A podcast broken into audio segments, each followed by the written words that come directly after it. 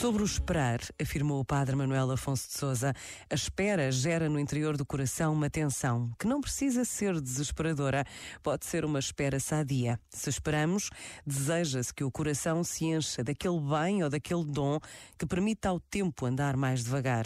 Esperar capacita a nossa atenção, permite prestar atenção aos detalhes, ouvir o que o coração sente neste tempo de expectativa. Este momento está disponível em podcast no site e na app.